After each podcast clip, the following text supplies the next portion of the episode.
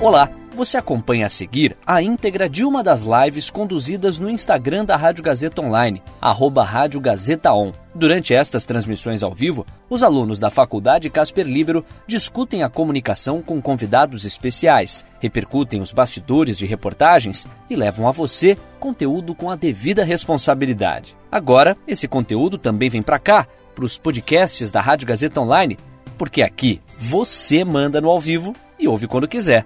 Boa live para você. Bom, agora sim está começando a live da produtora experimental. Voltamos aí com, com a nossa transmissão. A gente teve um probleminha aí nos primeiros minutos, depois das 4 horas. Um problema na conexão acontece. Muita gente conectada, muita gente entrando, mas agora sim, tudo certo, tudo pronto para começar.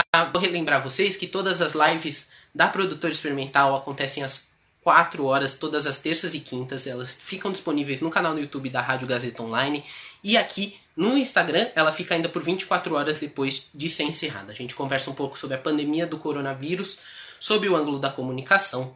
A gente já fez sete transmissões ao vivo, essa é a nossa oitava transmissão. Então, se você perdeu qualquer uma delas, de novo eu reforço que elas estão disponíveis lá no canal no YouTube. E hoje quem vai conversar com a gente é o Fábio Panuzio, ele é jornalista e a gente vai falar um pouco sobre o debate jornalístico e qual é a importância e quais os cuidados que o jornalismo tem que ter para proporcionar esse tipo de discussão. Ele já está online aqui com a gente, eu vou chamar ele. Lembrando a vocês que os comentários estão abertos a perguntas e vocês podem mandar aqui que o Fábio vai interagir com a gente também. Vou colocar duas telas, então qualquer interação que vocês tiverem, eu vou desviar um pouco o olhar aqui para ler os comentários. Então, é isso. Tudo bem, Fábio? Fala, Léo. Tudo bom, Léo? Tá me vendo direitinho aí? Tá tudo certo com a imagem, com o áudio? Agora sim, agora sim. A gente teve um problema de conexão, ali caiu rapidinho, mas voltamos. Estava todo confuso aqui sobre se estava no ar, se não estava. Se olha que eu estou acostumado a fazer live. acontece, acontece. É. é, não, também teve um problema aqui que ninguém esperou, mas já, já arrumou. Deu tudo certo. Então, é, a gente tem a gente isso aqui todo pode... santo dia. Exato. A gente já pode começar. Fábio, eu já vou para a primeira pergunta, então. Para você, o que, que caracteriza um bom debate jornalístico? O respeito pela diferença, um ambiente plural. Aquele negócio, por exemplo, da Globo News, todo mundo concorda com todo mundo, não é debate, né? É, é uma, digamos assim, é um discurso entrecortado, pronunciado em várias vozes. Aqui na, na, na programação do meu canal, a gente preza muito isso, a diferença, entendeu? Não é fácil você, você é, construir cenários assim que pessoas diferentes convivam civilizadamente. Isso está faltando na, na, política brasileira, principalmente, né? Um ambiente de civilidade. Mas a gente tem conseguido assim com bastante sucesso aqui na, na TV Democracia. O sinal de que ainda cabe uma boa discussão. Afinal de contas, o, o, a arte, a nobreza da política é justamente essa: é de colocar as diferenças numa mesma arena, né? Por consenso, você decide o que vai fazer, respeitando sempre os que venceram, porque são a maioria, e os direitos dos que perderam. Sabe? Esse é o, é o bonito da política, né? Enfim. Peraí. Certo. Daqui, porque senão o telefone vai ficar tocando aqui o tempo todo. Pronto, Léo. Tudo certo, tudo certo. E, e como que você acha que os veículos de comunicação devem promover esses debates? Primeiro, os veículos de comunicação devem estar mais abertos ao jornalismo que à publicidade. Né? Hoje você tem uma emissora no Brasil que está que tá noticiando, que é a Globo. Você tem várias outras que estão puxando o saco do presidente, fazendo uma campanha publicitária permanente. Né? Colocam assim próceres, é, vozes que vieram lá do passado, muito distantes, velhos jornalistas, enfim, que pensam o poder de uma maneira muito própria, muito afinados com o Bolsonaro, estão em tudo quanto é, é lugar por aí. Então nós temos uma malha de emissoras da grande imprensa cobrindo o governo Bolsonaro como Bolsonaro quer, sem questionamento, com leve, leve a imprensa de poodle, assim, né? É, o, o, o, eu preciso dizer o seguinte, é, de vez em quando a gente recebe uma crítica aqui, ah, não, vocês só pegam no pé do Bolsonaro, vocês são militantes, essa coisa toda. Eu quero lembrar para vocês que são estudantes, né? Eu, há 30 anos, 40 anos atrás, estava aí onde você está hoje. Né? Aliás, 40 não, 39. É, o jornalismo, em essência, não mudou, mudou a maneira de fazer o jornalismo. Mas quando a gente, é, quando eu comecei a minha, a minha carreira, o jornalismo parecia uma coisa é, fria, amorfa. Você não podia se emocionar com ele, essa coisa toda. E ainda havia um culto a certos valores que hoje já, já não estão em voga mais. Por exemplo, é, o mito da imparcialidade. Não existe ninguém imparcial. É um absurdo. É, tudo passa pela capacidade de, de observação, pelos valores do, da, da, conformação do pensamento hegemônico para o observador, que é o jornalista, e ele vai codificar isso e enviar também sofrendo todas as interferências do ambiente por onde flui a informação. Por isso que é tão difícil a informação ser recebida pelo receptor como ela foi emitida pela fonte, ela ser completamente compreendida. Sempre tem um alto nível de, de, de dispersão, né? Mas a gente não deve é, é, deixar de observar algumas coisas elementares. O jornalismo não mudou em essência. Ser jornalista, o que, que é? é? Selecionar fatos, que depois você vai transformar em notícia, com base em critérios o mais objetivos possível que são o seguinte: territorialidade, presunção de interesse público, importância é, é, objetiva do assunto e várias outras coisas que são de natureza mais subjetiva. É, o, o, o, que a gente não pode é fechar os olhos para o contrário. Né? Você não pode de jeito nenhum fechar os olhos para o contrário e achar que o mundo está. Tá, você está trancado numa bolha que não precisa enxergar o lado de fora, que é o que está acontecendo hoje na imprensa alternativa. Né? A, a, não porque a grande imprensa, tirando a Globo, e alguns jornais, que são o Globo, o Estadão e, e, a Folha de São Paulo, o Estadão com um pouco menos de ênfase, esses têm feito uma cobertura razoável. Né? Não é uma cobertura perfeita, mas é uma cobertura razoável. Já a mídia eletrônica toda engajada fora, fora a Globo, isso faz com que a gente se autorreferencie e ache que não é preciso mais cumprir os requisitos mínimos do código de ética, tipo assim, ouvir o outro lado. Muito importante continuar ouvindo o outro lado, ainda que o outro lado seja um estrupício. Né? Aqueles caras assim, você tem que tapar o nariz para ligar para ele para pegar uma, uma, uma resposta, mas tem que fazer isso. A outra coisa é artigo 6 do Código de Ética da ABI ou nono do Código de Ética da FENAG. Não pode esquecer nunca isso aí. Está escrito lá, é obrigação ética da gente. Combater o arbítrio e o autoritarismo. E tudo aquilo que não esteja abarcado no âmbito da Declaração Universal dos Direitos Humanos essa é uma referência que a gente não pode perder, viu, Léo? Nunca, sabe? Você, Ainda... você, comentou, você comentou dessa questão dos direitos, é, é muito importante. Eu, inclusive, separei uma pergunta para falar sobre isso. Importante você já estar tá tocando nesse assunto. Eu já vou até trazer essa pergunta. Num momento de debate, se o, se o jornalista ou a pessoa que está mediando o debate, ela percebe que algum desses direitos está sendo ferido, é, o, o, jornalista deve interromper nesse momento? Quais atitudes que ele deve tomar em relação a isso? Quando surge uma situação limite, uma situação que te coloca à prova, e que você está obrigado ou a abarcar passivamente uma declaração criminosa, por exemplo, ou um, um gesto, o gesto de um genocídio, o argumento de um genocídio, tem que lembrar do código de ética. Está lá escrito, você tem que afrontar essas coisas. Não pode aceitar de jeito nenhum. Entendeu? Afrontar como? Repondo a realidade. Não é para sair de porrada batendo no entrevistado porque ele é um nazista ou coisa parecida, mas precisa combater. Você interromper a pessoa e falar, me desculpe, mas o que está falando não é verdade. Nós vivemos um ambiente hoje muito fluido. Não existe mais uma realidade material objetiva como a gente pensava até bem pouco tempo atrás. Na guerra é, filosófica entre o, Marx e os neo-hegelianos, parecia que o Marx tinha ganhado porque tudo era realidade, tudo decorria da, da, da, estrutura, tudo era economia, e a nossa cultura era conformada com base nos valores da economia, mas não. Marx perdeu a guerra, porque hoje a, a realidade é tão fluida que as pessoas não sabem mais o que é verdade e o que é mentira. Elas desconfiam do que está na imprensa séria, porque elas não têm, digamos assim, uma base de cognição, ou uma base de informação, ou valores que permitam acreditar numa fonte isenta hoje em dia. Entendeu? Ou numa fonte isenta, não vou usar essa palavra, numa fonte limpa, descontaminada, que não está publicando fake news. Né? Certo, certo. É, Fábio, tem uma pergunta aqui do Caio Melo que está assistindo a gente aqui ao vivo, e várias outras pessoas também que estão mandando seus ois, aqui a galera que está conectando ao vivo com a gente. Ele pergunta assim, Fábio, as medidas de combate à pandemia se, tor é, se tornaram um debate politizado. Como o jornalismo pode escapar disso? O jornalismo não pode escapar disso. O jornalismo tem que tratar a questão politicamente. Quer dizer, é, por quê? Não é um problema meramente técnico. Né? Tudo, a, a, técnica tem que orientar o político, mas você vê que é uma situação tão delicada em que vai ser preciso, por exemplo, estabelecer limites ou, ou regras para que a gente tenha uma distribuição, digamos assim, socialmente mais justa do que está faltando agora, que é equipamento para respirar. Ou seja, tem que se estabelecer diretrizes agora para organizar uma fila, escolher quem vai morrer e quem vai viver. Essa é uma decisão política. Né? E, e, então, assim, O que não pode é a política contrariar o iluminismo, a ciência, né, é, a orientação técnica. Hoje o Bolsonaro editou uma medida provisória, medida provisória 966. Não sei se vocês viram isso aí, mas enfim, está gerando um debate acalorado. A gente está falando disso desde de, de o começo do dia. Que é uma verdadeira afronta ao Estado de Direito, porque essa medida provisória estabelece que o agente público não pode ser penalizado por ter errado dolosamente em medidas durante a, a, a pandemia. Olha só que absurdo. Evidentemente, né, tem todos os juristas do Brasil dando opinião sobre isso, dizendo o seguinte: não, essa medida tem, tem um destinatário, é o presidente da República. Né? Então, assim, o, o debate inteiro está orientado para a questão política. E é aí que reside o problema. Vocês podem ver que o principal fator de risco para o Brasil hoje, na avaliação do mundo inteiro, é o comportamento do presidente da República, que não se dobra à, à orientação técnica. Ele acha que o coronavírus é uma invenção chinesa para acabar com o capitalismo mundial. E as pessoas estão morrendo, nós já temos 13 mil e tantos mortos no Brasil, né? Hoje o Drauzio Varela fez uma live, fez uma previsão funesta de que nós vamos ser o país do mundo com mais mortos.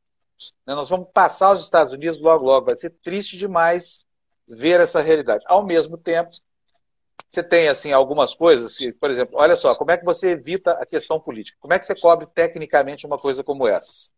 O governo, ao mandar pagar 600 reais de ajuda humanitária para quem ficou completamente desamparado com a pandemia, excluiu da relação os parentes de presos. Sabe qual é a população carcerária do Brasil? São 800 mil pessoas. Agora, você imagina o seguinte: princípio básico do direito criminal. O crime não ultrapassa a figura do criminoso, nem a punição. Você não pode punir o filho do criminoso porque o pai dele cometeu um crime. Entendeu? Olha, 800 mil pessoas, multiplica isso por 5, você tem quantas pessoas são diretamente afetadas por essa medida discricionária do governo. Olha, são 800 mil vezes 5, são 4 milhões de pessoas. Imagina o seguinte, são lá 90%, 90 e tantos por cento dos presidiários brasileiros são de sexo masculino. Então você pode é, inferir que todas as casas dessas 800 mil famílias não têm um homem para fazer o provimento, nem para ajudar na educação dos filhos, nem para compartilhar as tarefas domésticas, nem nada. É a mulher sozinha. Entendeu? Como provedora, cuidadora da higiene, essa coisa toda. E o governo exclui essa parcela de um benefício porque acha que preso não tem direito de sorver do Estado uma ajuda, ainda que para os seus descendentes ou para os seus ascendentes. Né? Imagina a mãe de um, de, um, de, um, de um bandido que foi preso, cometendo um crime, provavelmente, velhinha, sem dinheiro, sem condição de ter renda, sair para a rua que fosse para pedir uma esmola, nada disso, privada pelo governo, porque o governo acha que parente de preso deve estar sujeito à, à eliminação biológica, que é isso que é a condenação à, à, à fome, né? Uhum. Você traz todos esses dados, são muito importantes para a gente realmente perceber o cenário que a gente está vivendo e esse efeito dominó das coisas que estão acontecendo é, traz, traz um, questionamento interessante. Eu, eu queria te perguntar como que é, o debate ajuda na democracia para a gente entender, inclu, inclusive, essas coisas que estão acontecendo? Bom, primeiro, o debate faz com que lados opostos, antagonistas, reconheçam no outro a diferença, a disputa política, que é a coisa mais importante do mundo. Eu vou. Desculpa. Vou fazer uma metáfora aqui para vocês poderem entender bem como é que é isso. Dois times de futebol diferentes. Um depende do outro para jogar, mas os dois se odeiam. Corinthians e Palmeiras. Sei lá, entendeu? Mas acontece o seguinte: se no estádio do, do, do, Olha, vamos supor que esses dois times tivessem que se confrontar como times de vai. Todo fim de semana tem lá os mesmos jogadores do mesmo campo disputando com os, contra os mesmos times.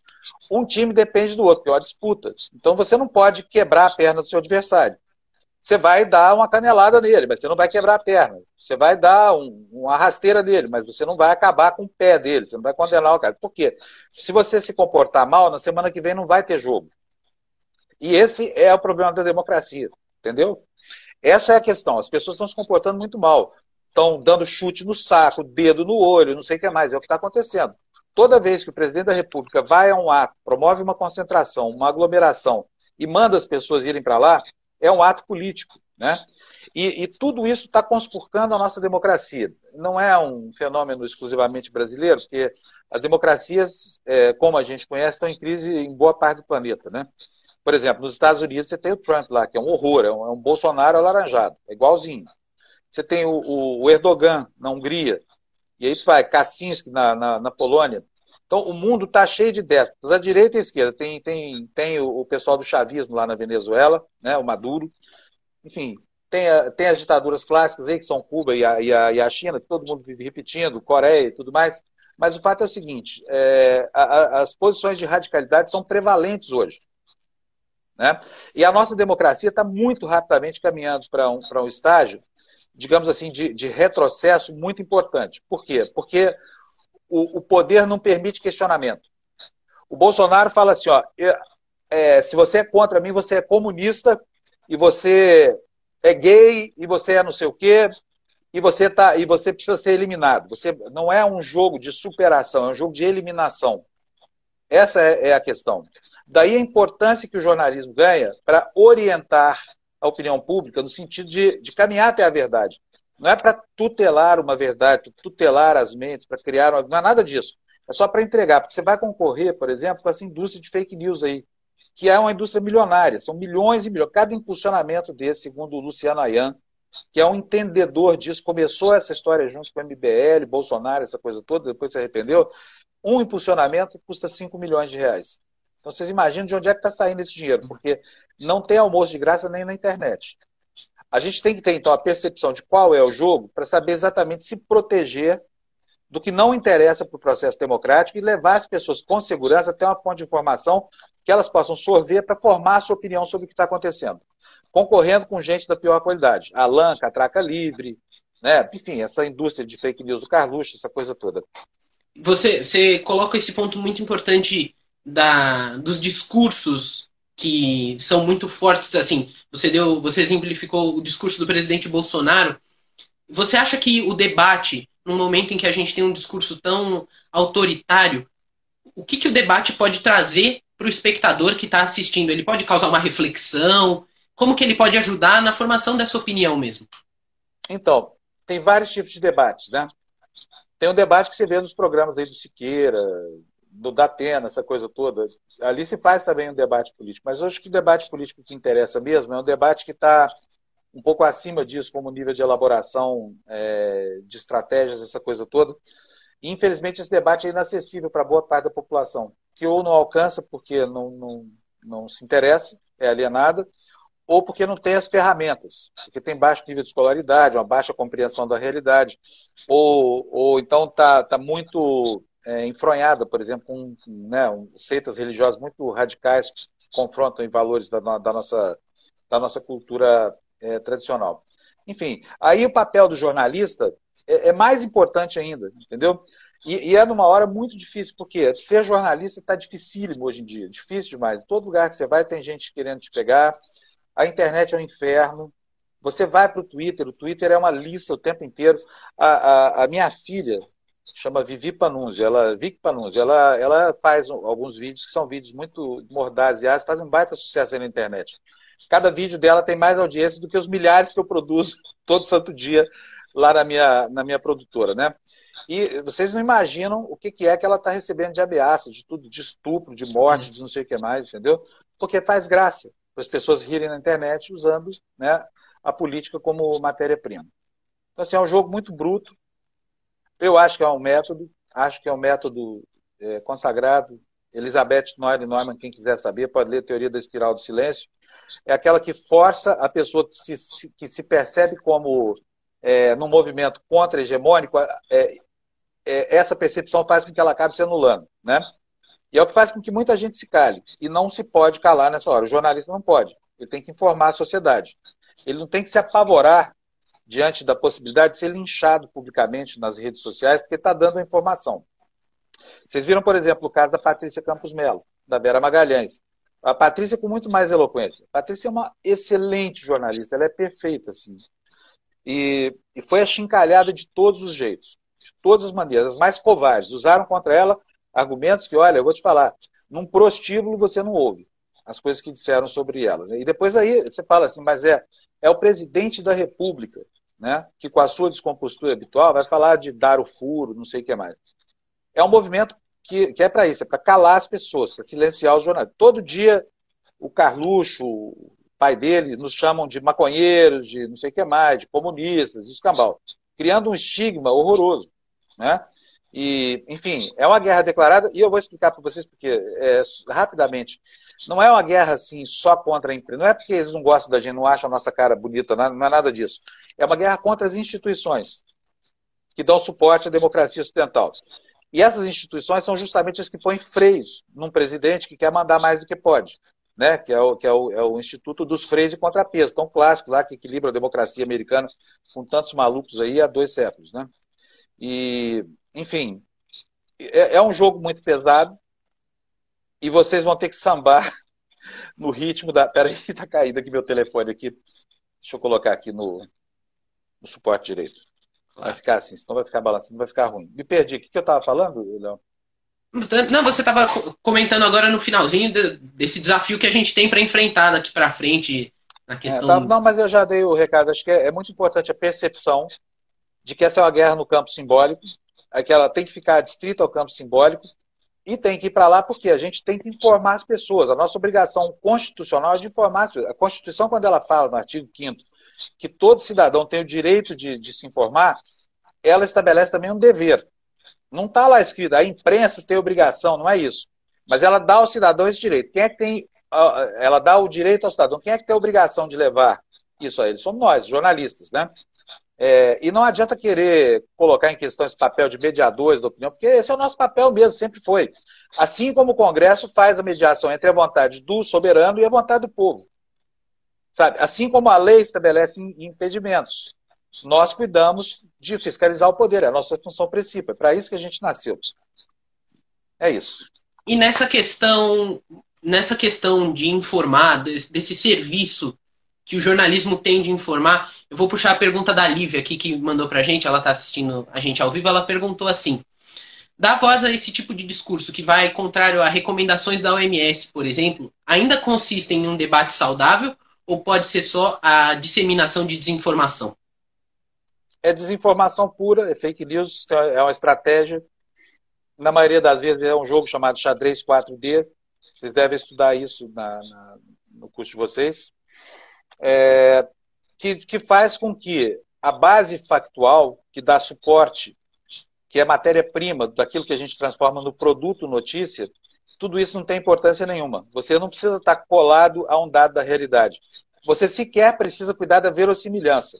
E aí é a função do jornalista repor a verossimilhança e a veracidade. Por exemplo, quando o presidente da República, eu falo muito do Bolsonaro, mas o Bolsonaro é o, é o pior exemplo de política, é o pior político do mundo, segundo várias instituições aí. É, é, o, o, quando o Bolsonaro fala assim, ó, eu não disse a palavra Polícia Federal, ele falou palavra, é uma expressão, mas ele falou palavra. Eu não disse a palavra superintendente. Eu, ele está tentando mudar o contexto de, de, um, de, uma, de uma fala que não é, que não tem essa factualidade. Não foi o que ele disse. Vai ficar difícil, mas ele ganha uma narrativa. Para quem quer acreditar, para quem já acredita nele, tá bom. Entendeu? E ele é um mestre disso. Não adianta falar o Bolsonaro é burro, ele é burro pra caramba, mas ele não é burro em relação às suas estratégias políticas, não. Ele é muito esperto.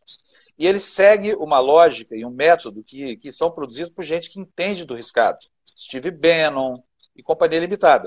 Pode observar como, como há uma, uma relação de ato e reflexo aqui entre as ações do Trump e as ações do Bolsonaro aqui.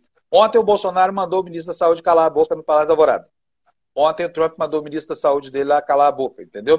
E assim vai. Um dia o Trump fala da cloroquina, no dia seguinte aparece o Bolsonaro, mas no dia seguinte mesmo, não é dias depois o Bolsonaro fazendo discurso do jardim do, do Palácio da Alvorada, receitando lá como um charlatão cloroquina para as pessoas, um remédio que não tem ação eficaz, ainda pode botar em risco a vida das pessoas que, estão na pandemia. Né?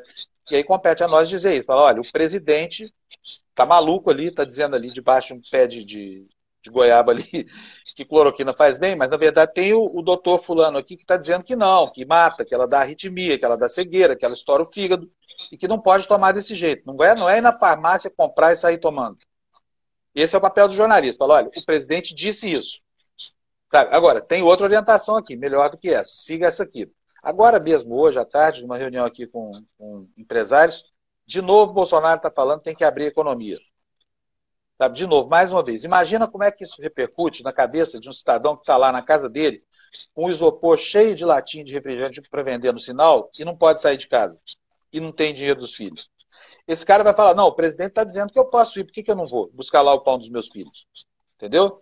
Isso efetivamente influencia as pessoas. Nos Estados Unidos, o louco do Trump, lá, o Bolsonaro, o alaranjado deles, é, mandou as pessoas injetarem lisoforme na veia para desinfetar. 30 pessoas fizeram isso. Morreram, passaram muito mal. Sabe, assim, é, é, algo impensável, assim. E eles sabem da responsabilidade que têm, porque eles entendem essa relação entre ato e resposta, sabe? Eles podem sentir, eles conseguem mensurar isso aí. E não tem nenhuma responsabilidade. Você vê que um cara que chega na frente das câmeras de um país inteiro, de 380 milhões de habitantes, 320, aliás, e fala o seguinte: olha, ouvi dizer que injetar lisoforme na, na veia faz muito bem para a saúde. O cara injeta, está ficando gripado, está tossindo, essa coisa toda. Não era nada, era só um resfriado, mas morre. Por causa da responsabilidade do governante. É, então, a gente pode, inclusive, até concluir que o, o, jornalismo tem um papel de mediar e fazer esse filtro, né, que é muito importante, principalmente nesse momento que a questão de saúde ela vem, é a prioridade. Né? No caso, agora, nos últimos claro. meses, inclusive, a saúde é, é a prioridade. Eu diria para você, Léo, que não é nem bem o papel da mediação, porque esse é o nosso papel clássico. Hoje, papel, eu acho que é mais de iluminação, entendeu? A gente tem que dar, dizer aonde fica o carreador, onde é que está o trilheiro da verdade. Sabe, por onde que as pessoas devem seguir até uma fonte segura. Assim, mas você tem tanta fonte contaminada, sabe? Imagina o cidadão diante de uma, de, um, de, uma, de uma situação política, sanitária como essa, a coisa que ele mais precisa é informação. Ele quer saber se ele vai ficar doente, se ele vai morrer, se vai ter UTI no hospital para a mãe dele que está tossindo. E o nosso papel é, é, é informá-lo dessas coisas. Quando alguém diz para ele assim, olha, não tem problema, o vírus vai desaparecer, como num milagre, não sei o que mais, ele fica desorientado. Sabe? E a quem é que ele vai seguir? As pessoas têm direito de, de ficar pensando assim, ó, puxa vida, esses caras que são os comunistas lá, que vieram, não sei, da União Soviética para tomar o poder, estão querendo que a gente morra, porque é o discurso que eles ouvem lá. Você, a, a credibilidade é, é, assim, é algo que você não, não, mensura. Você não decide acreditar num lado em detrimento de outro. Você simplesmente é, é guindado a uma escolha, né? E se você é guindado a escolher o lado errado, você está ferrado porque o lado errado está te induzindo a, um, a, um, a, uma montanha de erros. Né? E aí vem o nosso papel, que é o de iluminar a trilha que as pessoas vão tomar para chegar até uma fonte segura de informação, se elas quiserem. Tá certo. Fábio, a gente já está chegando aqui no fim do nosso tempo. Tem mais alguma coisa que você gostaria de comentar que a gente não passou, que a gente não comentou, não fez uma pergunta? Não, olha, primeiro assim, eu gostaria só de reiterar isso, a necessidade de vocês que vão tomar o lugar da minha geração, que já está ficando bem velhinha, vocês vão viver um ambiente de profundo, profunda dificuldade para exercer o ofício de vocês. Porque a economia é outra, né? as relações de trabalho há muito tempo foram corrompidas por empresários que, são, que já burlavam a legislação antes, oferecendo contratos de pessoa jurídica para qualquer um que ganhasse um pouquinho mais, é, oferecendo condições de trabalho que muitas vezes, não, não tanto aqui em São Paulo, mas aí no interior do Brasil, e, e não digo nem do Brasil profundo, interior do, do, daqui mesmo do estado de São Paulo, as relações entre jornalismo e poder são muito perniciosas, sabe? São relações intrincadíssimas e elas sujeitam o jornalista a todo tipo de humilhação. Não cedam a essas humilhações, sabe? Não façam pouco caso da vontade de vocês de contribuir para um mundo melhor. Transformar o mundo a gente não vai. É impossível. Tem que respeitar a opinião das maiorias. As maiorias querem, aqui no nosso caso, a maioria quer o governo que a gente tem. Então nós temos que respeitar o governo que a gente tem, porque é um governo eleito pela minoria, desde que ele se comporte dentro do ambiente das leis. Né? Pulou fora tem os mecanismos legais também. Impeachment, tem internação compulsória, o que for preciso. Mas, enfim, tem que, a gente tem que saber que isso é vontade do povo. A nossa vontade não é maior do que a vontade do povo expressa na urna. E, enfim, a gente tem que também atuar para que a gente é, exerça a nossa, o nosso mistério de maneira a criar uma certa pedagogia, assim, do que é ainda viver em sociedade. É uma referência que vocês, na geração de vocês, vão ter muito, muito, muita dificuldade em, em fixar, sabe? E que não desistam do jornalismo, porque o jornalismo não vai desaparecer. Então, aí, infernizando a cabeça, todo dia estudante de comunicação me pergunta, mas o que, é que vai ser do futuro? Já não tem mais diploma, não sei o que mais. Não, jornalismo sempre vai ter. Né? vai ter gente aí, vai ter pilantra de tudo quanto é jeito, assim como tem tudo quanto é profissão. Mas a área da comunicação é um campo vasto, né? as teorias são novas, ela é muito fluida, ela está mudando com muita velocidade, ela é muito plástica, então hoje é de um jeito, amanhã é de outro. Queria é, fazer uma recomendação que eu faço sempre. É, vocês se focarem o aprendizado de vocês em uma técnica, vocês vão ser rapidamente superados. E eu vou dizer por quê. O software que você passa dois anos da faculdade aprendendo a usar de edição, daqui a três anos já não existe mais, vai ser outro. Se esse, se esse ambiente tecnológico for a única coisa que você sabe, você morreu junto com ele. E como é que você transpõe as eras? Eu estou dizendo isso porque eu comecei a trabalhar no tempo do filme. Passei pelo Matic, depois pelo beta analógico, depois o beta digital. A equipe era cinco pessoas. É, quer dizer, eu tive que fazer um processo de adaptação à tecnologia, mas não houve um processo de adaptação a um novo método do jornalismo. O método é entrevista, curiosidade, né, a pesquisa incansável dos subsídios, o, o respeito à, à, opinião do outro e esses ditames éticos aí, porque o que, que é jornalismo? É, uma, é um conjunto de técnicas embalado num pacote ético, né? E é isso que nos distingue dos demais. Então, vocês não, não desistam do jornalismo, Vai ser difícil pra caramba ser jornalista, muito mais para vocês que para mim. Vocês não vão ter direito a um projeto de carreira. É, mas sigam em frente assim e lembrem que o objetivo da, da, da, brincadeira é servir a sociedade. Não é o patrão que é o dono da informação, tá?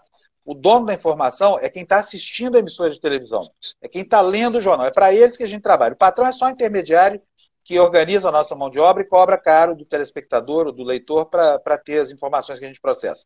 Então, assim, socialmente falando, a nossa, a nossa profissão é mais útil do que nunca, economicamente falando, ela é mais difícil do que nunca, e do ponto de vista do, da nossa credibilidade também ela está horrível.